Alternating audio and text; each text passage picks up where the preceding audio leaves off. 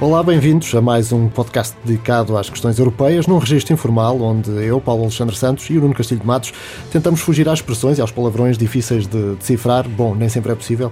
Há termos e expressões que ouvimos no dia a dia que ainda fazem muita gente franzir o sobrolho, como quem pensa o que é que isto quer dizer afinal. E uh, o episódio de hoje é exatamente sobre isso. Couves de Bruxelas. O nosso convidado é o Henrique Burné, consultor em assuntos europeus, foi assessor político no Parlamento Europeu, jornalista, assessor de imprensa também no Ministério da Justiça, enfim, uma longa lista de funções ligadas também aqui à Europa. Henrique, bem-vindo. É caso para dizer que a Europa bem precisa de assessores que ajudem aqui na comunicação. E tradutores, e internos, para percebermos isto tudo. E, estes, uh, e quem começa a ir para Bruxelas, a certa altura, dá por si ao fim de pouco tempo e acha que não vai usar estes conceitos e vai-se explicar e rapidamente começa a falar em código. Eu já tentei fazer, é muito fácil fazer uma conversa só em código, uhum. que ninguém percebe, uh, porque aquilo está cheio de nomes que são abreviaturas nos casos ou que são conceitos e é muito fácil darmos por nós a falar nestes conceitos todos. Portanto, acho uma ótima ideia tentarmos uh, agora fazer ao contrário e tentar perceber o que é que uhum. algumas destas coisas são. Aliás, ainda agora falávamos disso, temos uma longa lista e, e, muitos termos ainda não estão aqui, não é? Portanto, daria para um dicionário inteiro só de termos à volta da Europa. Aliás, há um dicionário sobre temas europeus que era publicado, salvo erro, todos os anos pelo deputado Carlos Coelho, ou coordenado pelo deputado Carlos Coelho. E aqui há uns anos fez uma versão que se chama Europa de A a Z, com vários termos, e nem todos estes que vamos falar hoje estão lá, porque entretanto já há novos. A Europa é bastante criativa nisso. Se calhar então, Nuno, começávamos Vamos... pelas instituições, talvez? Exatamente. E já agora deixa-me acrescentar o Instituto Camões e na, na, busca para, para este episódio, o Instituto Camões também tem uma, uma espécie de dicionário europeu. Portanto, se depois deste episódio uh, continuar com algumas dúvidas de palavras que, que não tenham sido uh, aqui uh, faladas, há uma pesquisa no Google por dicionário uh, europeu e uh, a coisa acontece. Mas uma pesquisa no Google só uma coisa, pode às vezes enganar porque há, há termos que já não existem por exemplo, fundos que já não existem. Uhum. E aquilo leva para uma página e depois a pessoa pensa, ah, isto ainda está ativo, isto existe. Uhum. Já não existe, é um antigo fundo que desapareceu. Vamos então começar pelas questões uh, institucionais. Todos os dias, ou quase todos os dias, há nas notícias, uh, uh, ouvimos falar de Parlamento Europeu, Comissão Europeia, Conselho Europeu, uh, Ecofin, Eurogrupo. Bom, começamos uma distinção das instituições dentro da União Europeia, porque são várias e há vários poderes e, e poderes diferenciados. Como é que funciona a União Europeia. Bom, vamos então imaginar, pensar como é que é Portugal, que temos Assembleia da República, Governo, Presidente, isto é o nosso formato institucional cá. Na União Europeia nós temos, vamos simplificar muito, e temos aqui três grandes instituições que contam. Uma é o Parlamento Europeu, é mais fácil de perceber, tem 751 deputados, cada Estado-membro elege deputados em função do número de, de, habitantes que tem. O mínimo que há são 5 uh, deputados, Luxemburgo que tem 5 deputados, o máximo é a Alemanha, que tem 96, nós temos 21. E depois eles vêm de cá eleitos por partidos políticos, chegam a Bruxelas, já vamos ser Bruxelas ou Estrasburgo, chegam ao Parlamento Europeu e vão para grupos políticos europeus, grupos parlamentares. Portanto, no caso português, os do CDS e o PSD vão para o mesmo, que é o Partido Popular Europeu, os do PC e do Bloco vão para o mesmo, que é o grupo da esquerda unitária, uh, e não temos ninguém neste momento na família dos liberais, temos nos verdes o PAN, e portanto vão-se organizando em famílias europeias. É como eles caçam de uma família, chegam a Bruxelas, ao Parlamento Europeu são de outra. Segunda, isto leva já à segunda pergunta, não é? Que é Bruxelas ou Estrasburgo? A sede oficial do Parlamento Europeu é em Estrasburgo, que é o símbolo da paz, cidade que foi alemã, francesa, andou nas sucessivas guerras, mudou de lado várias vezes e, portanto, é simbólico da paz. Mas só se reúne em Estrasburgo uma vez por mês. Uma vez por mês, os deputados e depois por causa dos deputados, todos os funcionários que é necessário para eles trabalharem, mais as entidades como as minhas, as empresas de consultoras, vai tudo para Estrasburgo durante uma semana e é quando o Parlamento reúne em sessão plenária. Portanto, quando estão todos na sala, que não estão, porque durante a sessão plenária aquilo funciona de maneira a que uh, não é exatamente um debate, como são 751 pessoas, com nacionalidades diferentes, aquilo não é exatamente um debate, cada um vai fazendo a sua declaração sucessiva mas é este o modelo. Em Estrasburgo. A maior parte do tempo estão em Bruxelas, que é quando reúnem, digamos, o trabalho, o resto do trabalho que se faz em comissões parlamentares uh, ou que se fazem em, em reuniões dentro dos grupos políticos. Portanto, o Parlamento formalmente a sede em Estrasburgo, de facto está em Bruxelas a maior parte do tempo, e para a história ainda há um mini Parlamento Europeu no Luxemburgo que é tão pequenino hoje em dia que já não dá para servir, mas foi, mas existe lá um plenário e tal, mas não é usado. Uhum. E muitas vezes, quando falamos de, das decisões de Bruxelas, que vulgarmente usa-se a expressão, Bruxelas decidiu isto ou aquilo, por aquilo que acaba de explicar, um, as decisões acabam por ser de facto da Comissão ou do Parlamento em Estrasburgo? É isso que eu ia dizer. Eu, eu tenho a mania de dizer Bruxelas não existe. Porque quando se diz Bruxelas decidiu, normalmente é uma enorme confusão. Porque já normalmente, com frequência, é, quer-se dizer, Bruxelas anunciou e é a Comissão Europeia que uhum. anunciou uma coisa. Então vamos à segunda parte desta história. Uh, as instituições europeias, a União Europeia é uma espécie de um tripé ou de um triângulo. Tem a Comissão Europeia, que tem o poder de iniciativa, é a única entidade que pode tomar a iniciativa de propor legislação, mas imaginem que é como se fosse o governo, que podia propor legislação, mas não pode aprová-la. Tem que mandá-la para duas entidades. De um lado, o Parlamento Europeu, já percebemos. Voto direto, 751 deputados, dos 28, por enquanto, Estados-membros. Mas, porque a União Europeia é uma união de Estados, por um lado tem esta representação feita por deputados, mas por outro lado tem os governos dos Estados-membros. E já vamos aumentar aqui o grau de dificuldade desta história, porque estes governos reúnem-se a dois níveis.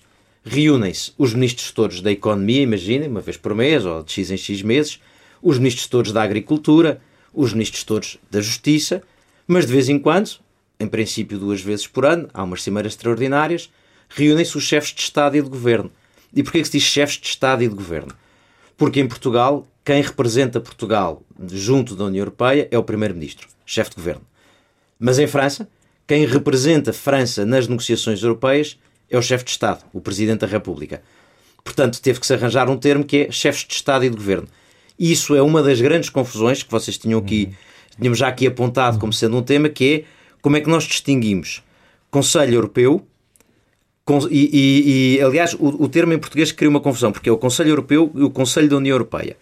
O Conselho Europeu é quando se reúnem os chefes de Estado e de Governo. Tratam das coisas principais. São 28 chefes de Estado e de Governo ali fechados, às vezes fazem noitadas, aquelas coisas quando foi para eleger a Presidente da Comissão.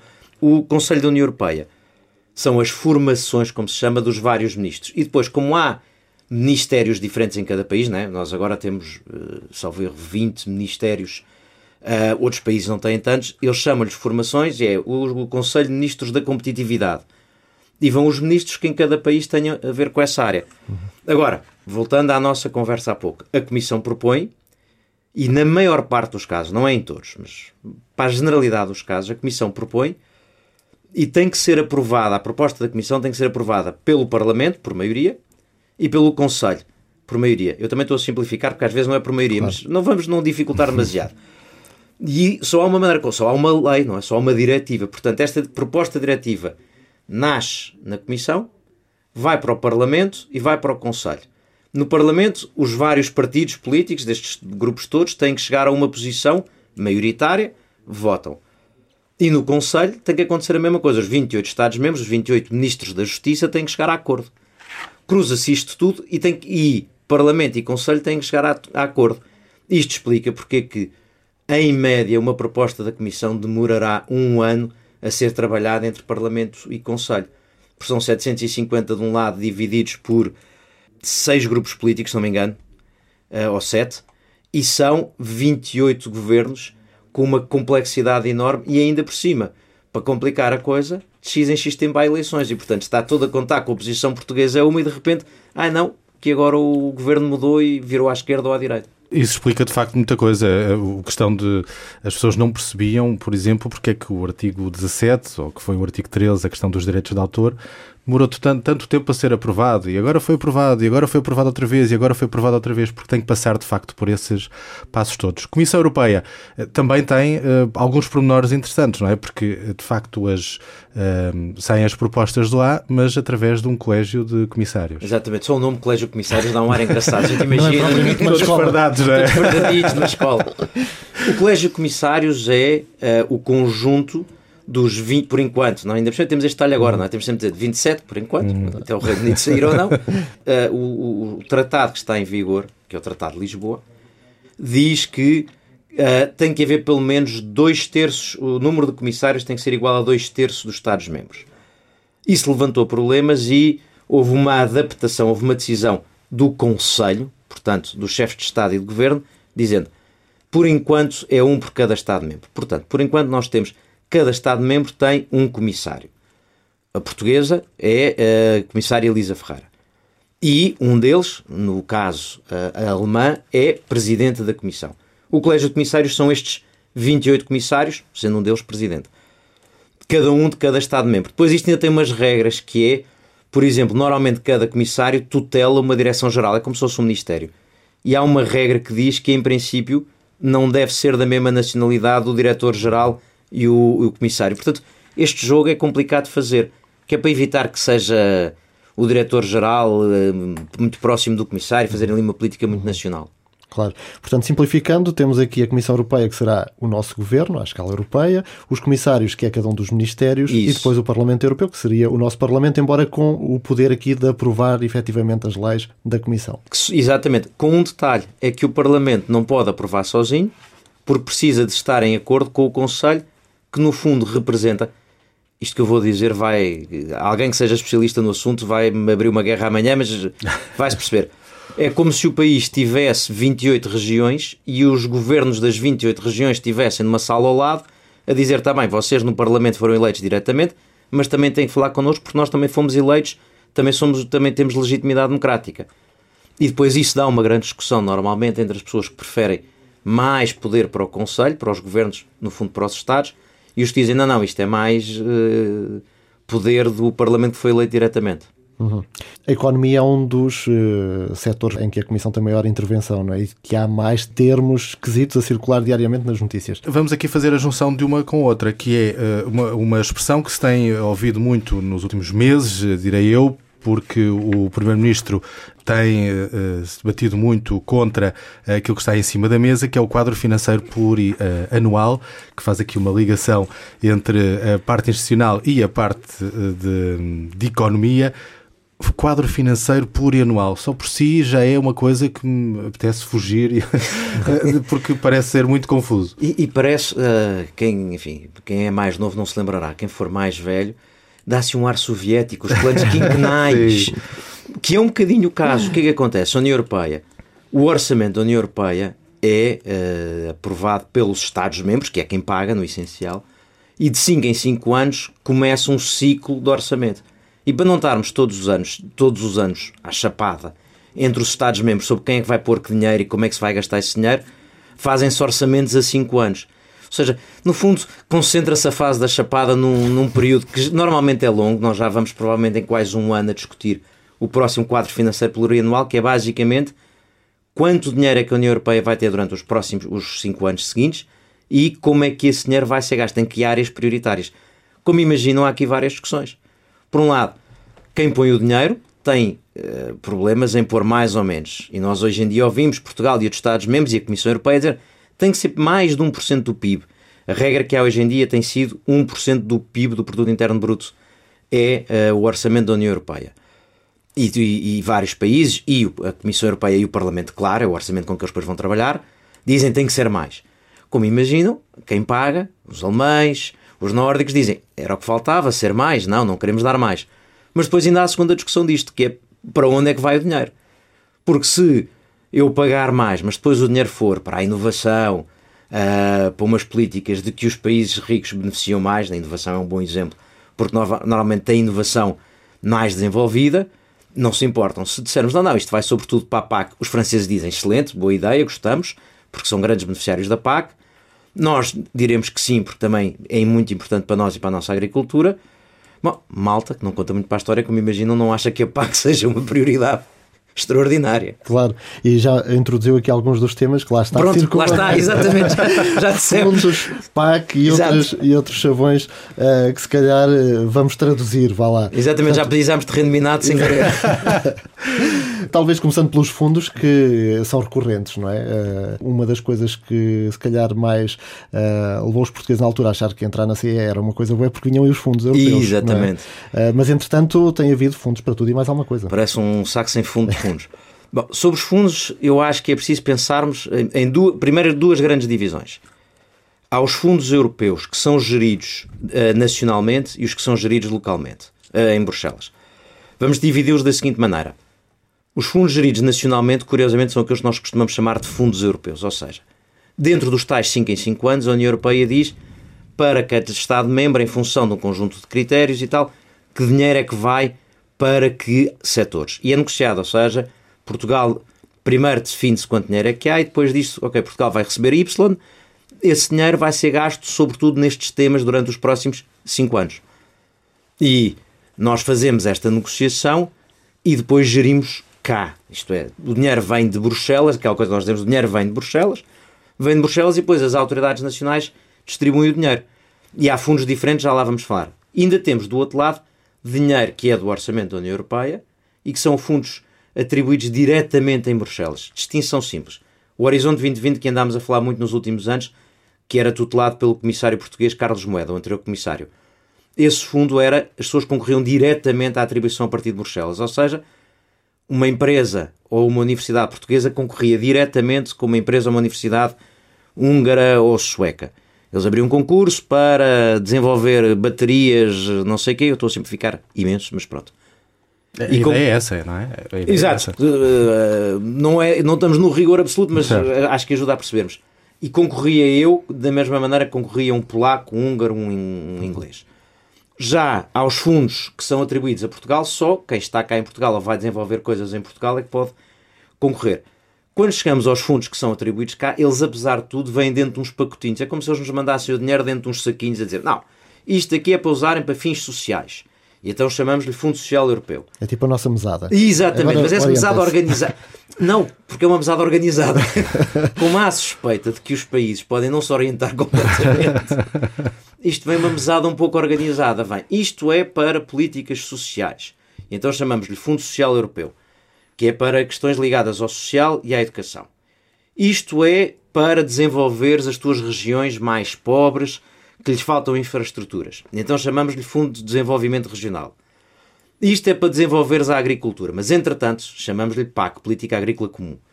O que às vezes dá uma pequena confusão, porque ainda por cima a Confederação dos Agricultores é a CAP e em inglês PAC diz-se CAP. É só para ajudar a confusão. Mas depois, como a, a, política agrícola comum é apenas uma peça da política uh, agrícola, ou destes fundos, uh, ou melhor, a política agrícola é uma grande coisa, na distribuição dos fundos usa-se um canal a que lhe chamamos muito parecido com o tal Fundo Europeu de Desenvolvimento Regional, que este é o FEDER, este é o FEADER. Porquê? Porque é o Fundo Europeu para Agricultura e Desenvolvimento Rural. rural. É diferente. Uh, embora desenvolvimento regional com frequência vá acertar nas zonas mais rurais. Uhum. Mas esse é o dinheiro para a agricultura. E depois ainda há um fundo para as pescas e assuntos marítimos, que tanto dá para ajudarmos os pescadores, por exemplo, a bater barcos que estavam desatualizados, ou para modernizar a frota. E por outro lado, paz para os assuntos das pescas e, portanto, imaginem para investigar projetos que têm a ver com descobrir a utilização de algas em, na, na indústria, na chamada economia azul. Bola, já arranjamos mais um problema. economia a partir do mar. Uhum. E portanto, isso vem dentro de outro saquinho. Uh, a União Europeia, nos últimos anos, tem feito ainda um terceiro instrumento, que é, no fundo, criar uma, um sistema em que o dinheiro é dos privados, mas é garantido por dinheiro público aquilo que nós nos últimos anos ouvimos chamar o Plano Juncker. Portanto, o Plano Juncker o que é que fazia? A Comissão Europeia tinha este dinheiro, dizia ao Banco Europeu de Investimento: vocês agora podem emprestar com esta garantia. E o Banco Europeu de Investimento o que fazia a seguir? Não ia emprestar aquele dinheiro todo.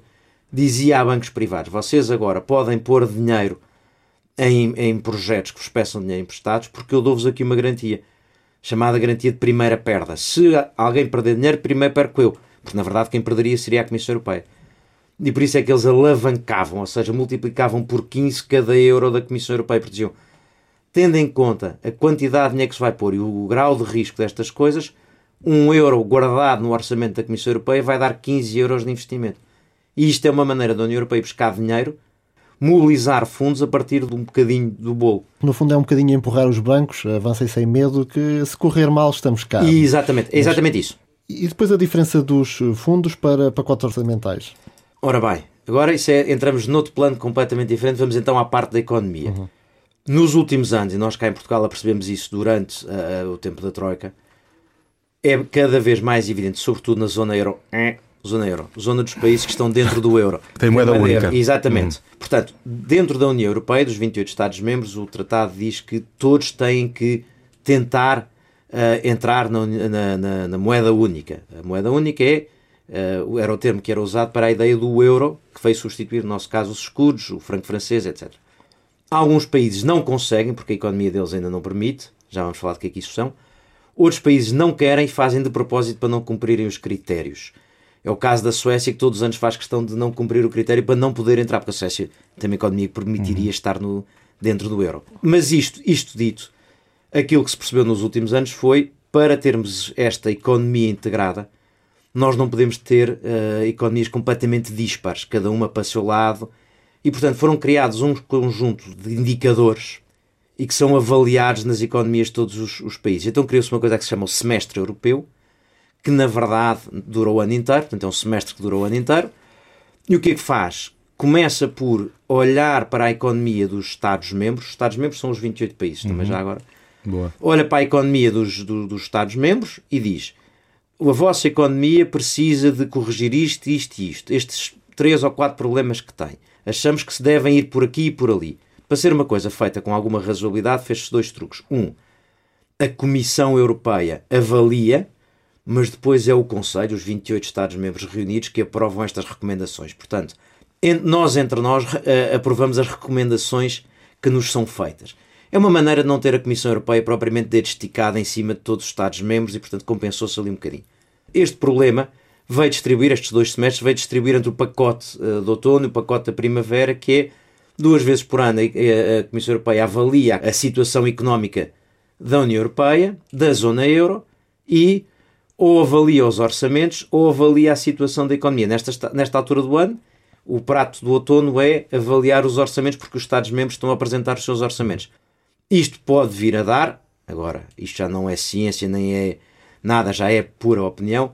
Isto pode evoluir muito para nós termos cada vez mais economias autorizadas, isto é, nós temos o Orçamento de Estado português a ser discutido na Assembleia da República em breve, mas antes disso temos o Orçamento de Estado a ser visto pela União Europeia, pela Comissão Europeia, pelos outros pares, os outros Estados-membros, que nos dizem alto lá que se vocês vão por esse caminho não podem, isso em relação aos grandes números, mas também nos vão dizer, noutra altura, vocês têm que pôr mais na educação, menos nas autoestradas.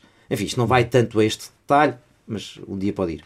Não quis interromper, mas só para quem, quem nos está a ouvir, para perceber o contexto daquilo que o Henrique acabou de dizer por causa do Orçamento do Estado, nós estamos a gravar no início uh, de dezembro este episódio de podcast. Portanto, se daqui a um ano estiver a ouvir este podcast, vai achar uh, idiota a questão de vai ser discutido o Orçamento daqui a uns dias, mas de facto estamos a, a gravar. Daqui a um antes... ano estará a ser discutido também, não é? Sim, é verdade, é verdade. Se for daqui a uns meses e estiver a ser discutido ainda o Orçamento, é sinal. esta, esta questão da economia tem aqui muito muito, um, muito chinês pelo meio, digamos assim. Dizer isso já pode dizer. muito chinês pelo meio pode ser mal entendido, é verdade. Um, mas expressões como o Henrique Brunet utilizou há bocado da questão do Banco Central Europeu, uh, do uh, Banco de Investimento, são questões também um, diferentes que o Henrique já deu aqui uh, alguma ajuda a, a explicar. Eurostat eh, é outra expressão que uh, ouvimos e lemos diariamente nas, nas notícias. O que é isto do Eurostat? O Eurostat é igualzinho, só que vezes 28, ao nosso Instituto Nacional de Estatística. Uhum. Enfim, não é igualzinho, mas ajuda-nos a perceber. São as estatísticas oficiais da União Europeia. Nós, para termos políticas europeias e ou 28 políticas nacionais, convém estarmos informados e, portanto, sabermos quantos reformados temos, o que é que as pessoas pensam da política e, portanto, temos aqui um misto de informações factuais, isto é, que o Eurostat dá-nos dados estatísticos sobre quantos desempregados há, aumentou, desceu, subiu ou desceu o poder de compra, uh, subiu ou desceu uh, as, as, exportações, enfim, estes dados estatísticos também nos dá informações que são, enfim, não sei se, os, se as pessoas das sondagens ficaram muito ofendidas quando eu disser isto, mas que é menos uh, exata, mas que é uma ajuda a nós percebermos o que é que se está a passar.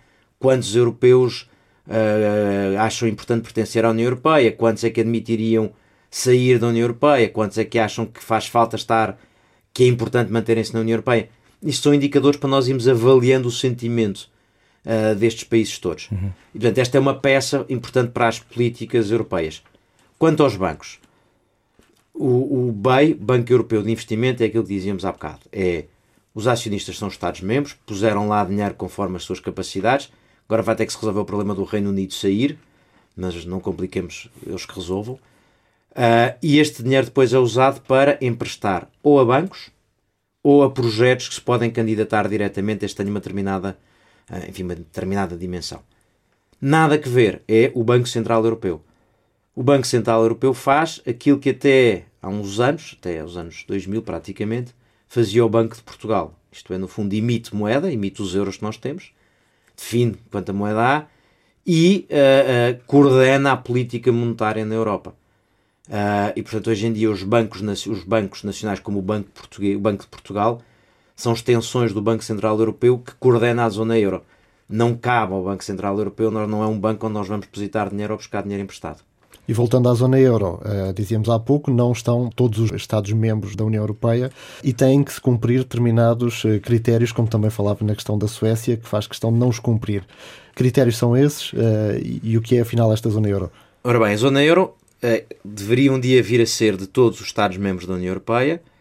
Tem um detalhe curioso que é, enquanto a União Europeia passou a ter com o Tratado de Lisboa um, um artigo para prever a saída, famoso agora, já famoso artigo 55 permitiu ao Reino Unido sair, não há nenhum artigo em relação à zona euro que permita sair. Esse era um dos dramas que havia durante a crise da Grécia e a nossa, que era um Grexit da zona euro levantava um problema não, porque ninguém sabe como é que se faz.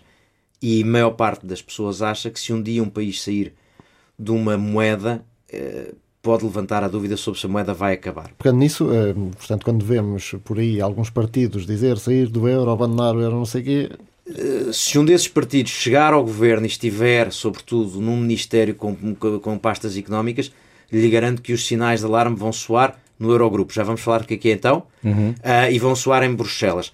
Mas então, a zona euro é a dos Estados que têm a moeda única, que têm o euro como, como sua moeda. Para entrar, têm que cumprir alguns critérios. São os tais critérios de Maastricht. Porquê que isto se chama critérios de Maastricht e não de outro sítio qualquer. Porque antigamente, durante as chamadas presidências rotativas, ou seja, de seis em seis meses, a presidência da União Europeia pertence a um país diferente. A nossa vai ser no primeiro semestre de 2021. É quase simbólico hoje em dia, porque hoje em dia o presidente do Conselho é permanente, já falámos há bocado do Conselho, mas de seis em seis meses pomos um país a presidir a União Europeia, a presidir às reuniões da União Europeia, isto que isto quer dizer. E, e normalmente faziam as reuniões nos seus países em cidades diferentes o que é muito mais engraçado porque isso faz com que nós tenhamos uma quantidade de coisas que têm nomes. O Tratado de Lisboa, o processo de, eh, o processo de Barcelona, o processo de Bolonha para a educação, o Tratado de Maastricht, estas coisas. Os critérios de Maastricht, porque foi uma reunião em Maastricht onde se definiram os critérios para entrar na zona euro. Para entrar na zona euro é preciso ter um déficit menor de 3% do PIB, portanto, o orçamento de Estado não pode ser negativo em mais de 3%, ter uma dívida pública que seja inferior a 60% do PIB, do Produto Interno Bruto, uma taxa média de inflação que andasse em no máximo mais 1,5% do que a média dos três países com a taxa de inflação mais baixa, uh, e umas taxas de juros de longo prazo de 2%, enfim, mais um ou dois critérios que agora são mais técnicos. Uhum, uhum. E depois isto foi usado para o chamado Pacto de Estabilidade e Crescimento, que era o acordo entre os Estados-membros sobre não vamos violar, se isto foi as regras para entrar, para estar cá dentro tem que se manter estas regras. Nós, nesta altura, com a dívida pública, estaríamos um bocadinho a por, por isso é que fomos sancionados, por isso é que íamos tendo um processo de infração e só não tivemos depois da, da, da Troika porque mantemos uma trajetória de correção.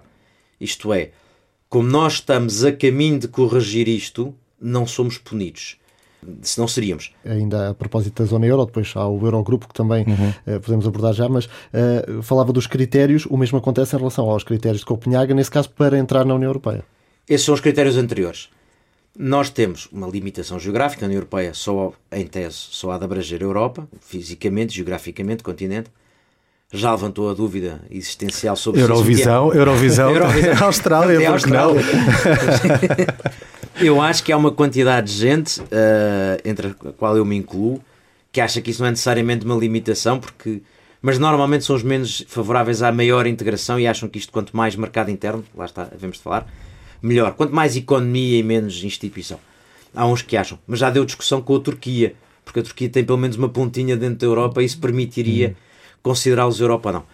Mas a, a, questão colocou, sobretudo, a, a seguir à queda do muro de Berlim, uh, olhou sobretudo para os países a leste que iriam entrar e era preciso definir, porque até aí uh, a questão não se teria colocado tanto. Enfim, havia critérios, como é evidente, mas naquela altura definiu-se temos de ter aqui uma lista de critérios que permitem a um país entrar ou não.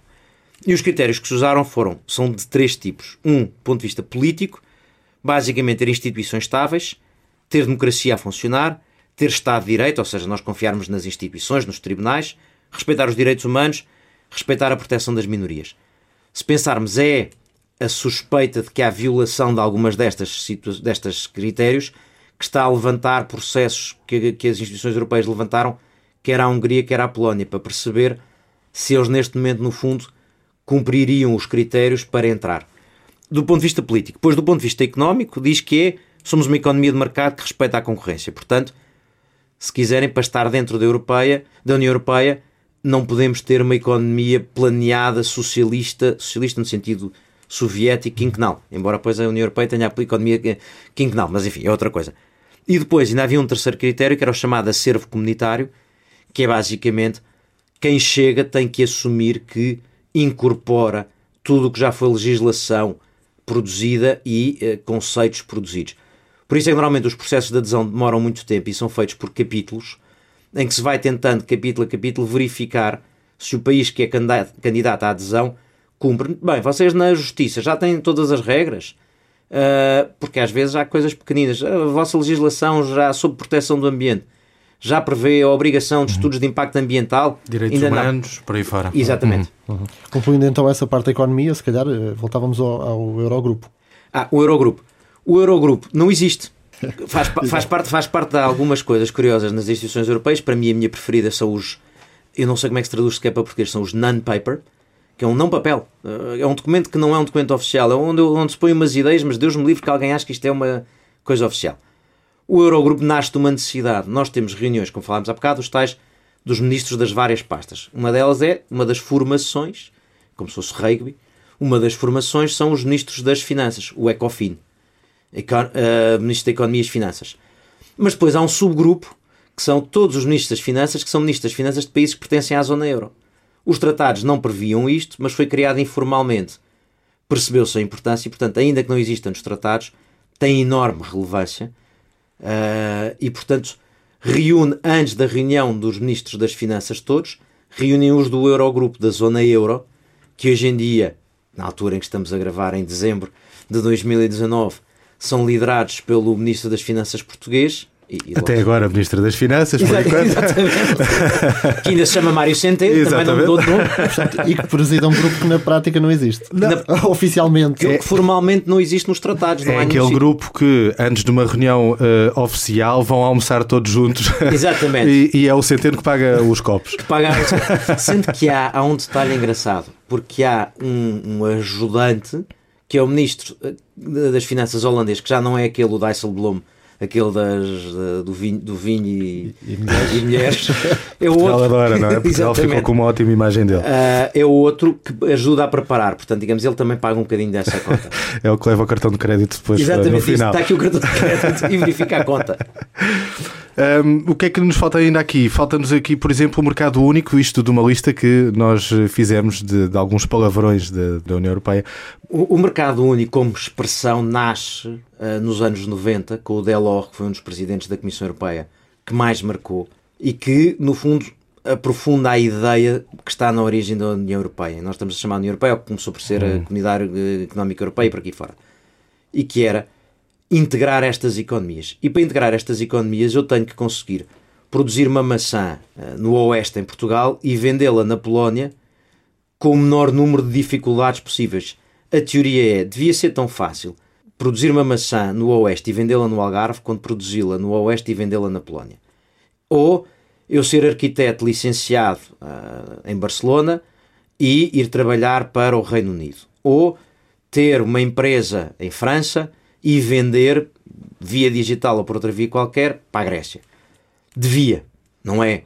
Para já temos o primeiro bloqueio que é, são 22 línguas diferentes, são 22, há mais do que um país a falar a mesma língua.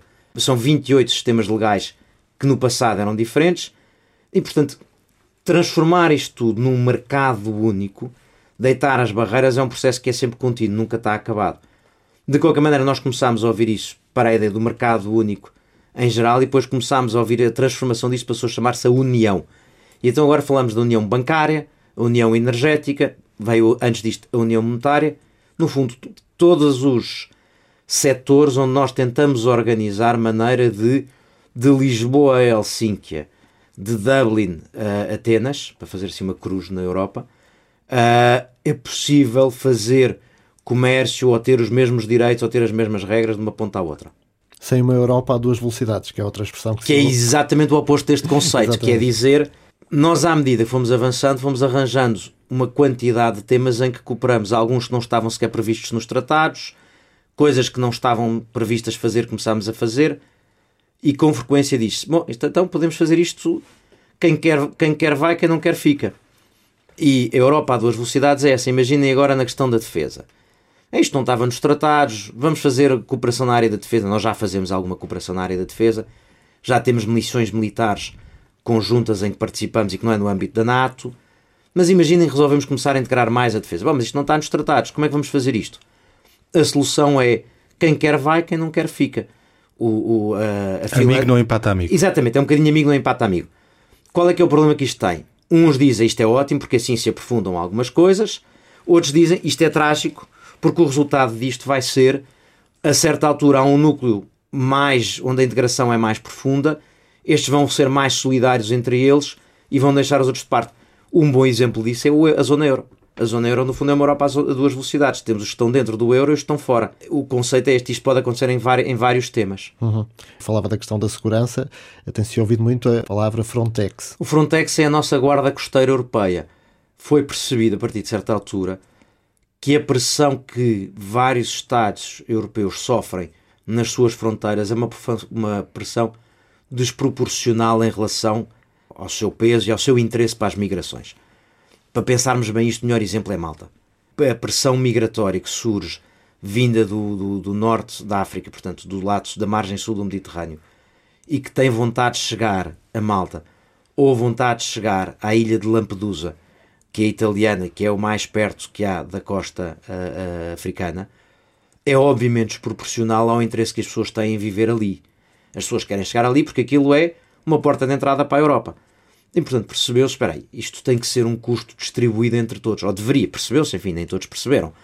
Mas, mas percebeu-se suficientemente para se criar uma agência, Frontex, porque é para se perceber que é de fronteiras, que vai gerir as fronteiras. Portanto, é uma espécie de guarda costeira, enfim, simplificando muito o conceito. Uhum. Agora, a pergunta seguinte é, então porquê que não é ela a fazer em vez da nossa? Uhum. Calma, porque todos os Estados-membros, mesmo Malta ou nós, Portugal, não estamos disponíveis para abdicar de um fator importantíssimo na soberania que é proteger a nossa costa. Já aqui desbravámos mato, utilizando aqui uma expressão muito portuguesa. Ainda dois conceitos que eu gostava de, de, de, ver com o Henrique se conseguirmos. Um é a questão do Acordo de Paris, que se fala muito, não tem nada a ver com o Frontex e, portanto, estamos aqui a fazer uma transição enorme de, de, de tema. Mas é o Acordo de Paris, fala-se muito na questão do Acordo de Paris e Estados Unidos, eh, o Trump não querer assinar o Acordo de Paris o que é isto, o Acordo de Paris.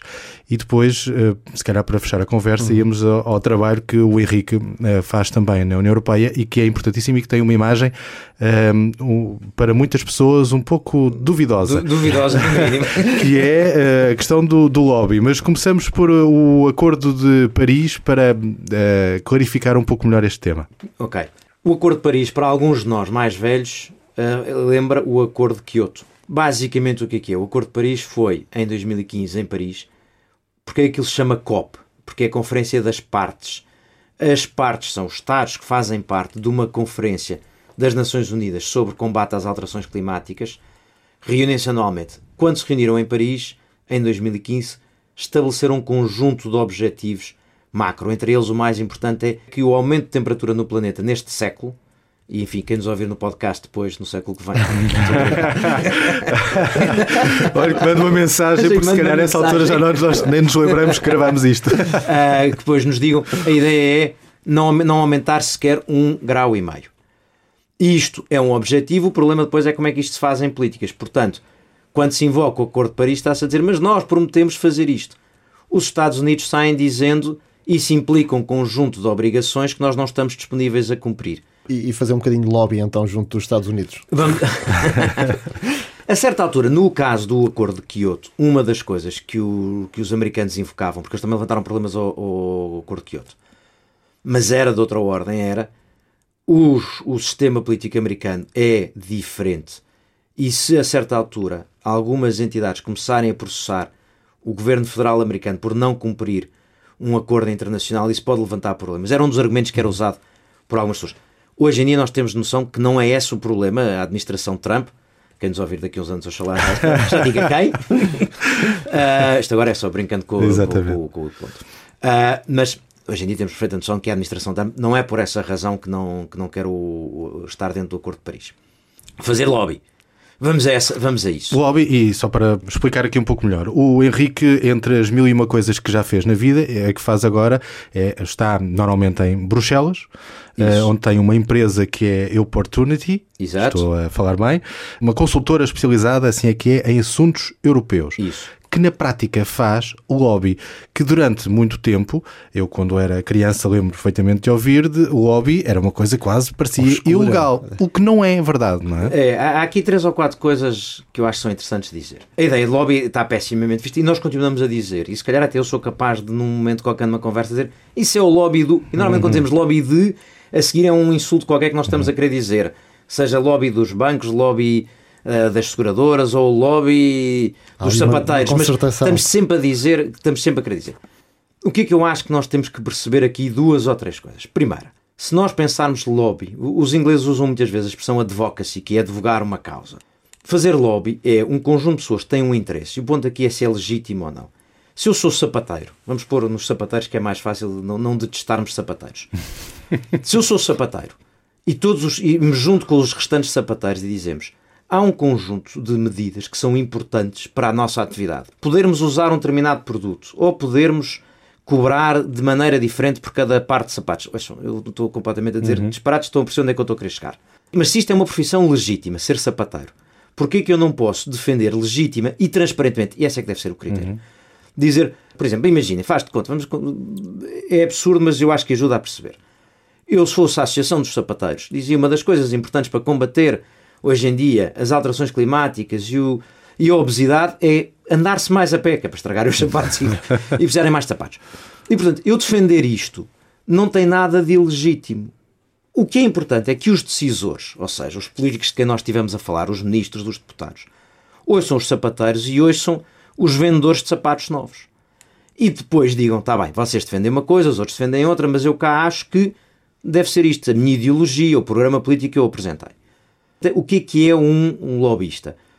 Um lobista está para o processo político, se quiserem, como um advogado está para o processo em tribunal. Ou seja, é alguém que percebe como é que isto funciona, que percebe quais são os critérios que são importantes para um decisor, que percebe o processo de decisão e percebe em que fase, se a proposta, agora ao começo do, do, da nossa conversa 2, se a proposta ainda está a ser preparada na Comissão Europeia ou se já está a ser discutida no Parlamento ou no Conselho, que percebe porque é que uns são a favor e outros são contra, e que adapta as posições dos interesses dos seus clientes àquilo que está a ser discutido. Não é a mesma coisa, não, já deixa de ser lobby, passa a ser pura corrupção, uhum. se uma pessoa pegar e der dinheiro a alguém para ter uma decisão favorável. Mas assim, isso é tão. Comparar uma coisa com a outra é tão absurda quanto achar que não há advocacia se por acaso aconteceram uns casos em que uns advogados uh, manipularam. Aqui há uns tempos tivemos uma história de um juiz que foi admitido porque, pelos vistos, recebia dinheiro fora. Bom, mas nós não passamos a achar que o sistema judicial é todo ilegítimo. No caso destes processos, o problema é isto ser razoavelmente transparente. Por isso é que devia ser, um, conhecido, transparente, possível, e nós podemos dizer, o Henrique tem empresa X e tem lá escrito, no caso da União Europeia, no registro de transparência, que empresas é que representa e, sobretudo, quando vai reunir com alguém, diz, olha, eu venho em representação da empresa A, B ou C. E, portanto, a pessoa com quem eu reúno diz: Estás a representar os interesses dessa área? Eu digo: Estou. Eu estou a dizer porque que acho que a nossa posição sobre este assunto é útil, é importante, é legítima e merece ser atendida. Depois, quem me está a ouvir dirá: Sim, senhor, agora vou ouvir a outra parte e decidirei como, de, me entendo. Agora, isto faz parte, vocês pensem numa coisa, partindo do começo da conversa 2, num processo de decisão que tem 28 Estados-membros sentados no Conselho, 28 comissários sentados na Comissão, 751 deputados vindos de 28 países de não sei quantos partidos diferentes.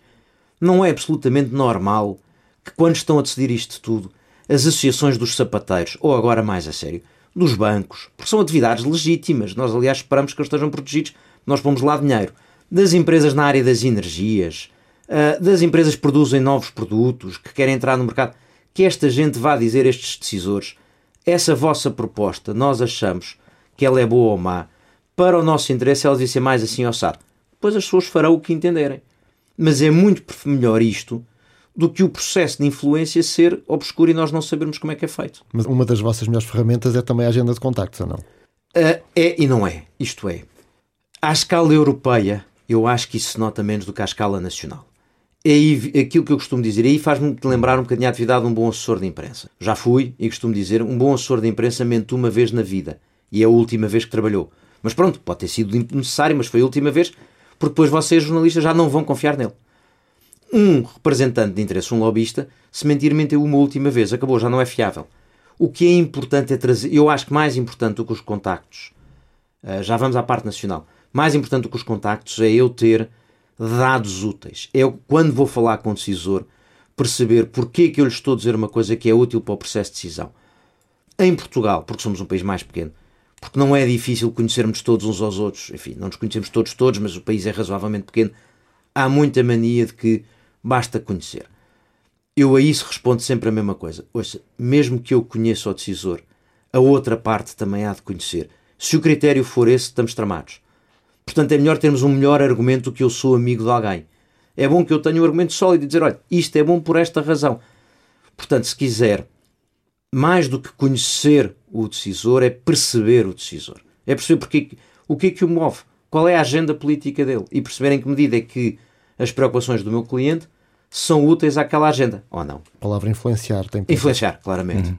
Henrique, muito obrigado. Uh, vamos ficar por aqui. Havia. Uh, provavelmente teríamos de tirar o resto do dia para uh, explicar os conceitos da Europa, ou neste caso da, da, União Europeia, mas ficou aqui uma grande lição. Falo por mim.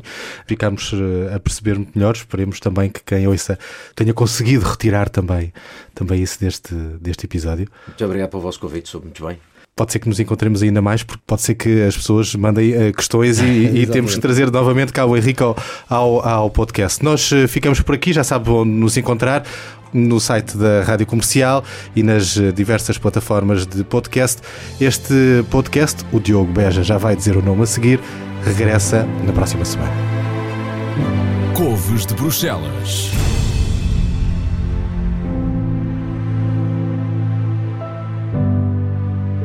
Este podcast tem o apoio à produção da Comissão Europeia.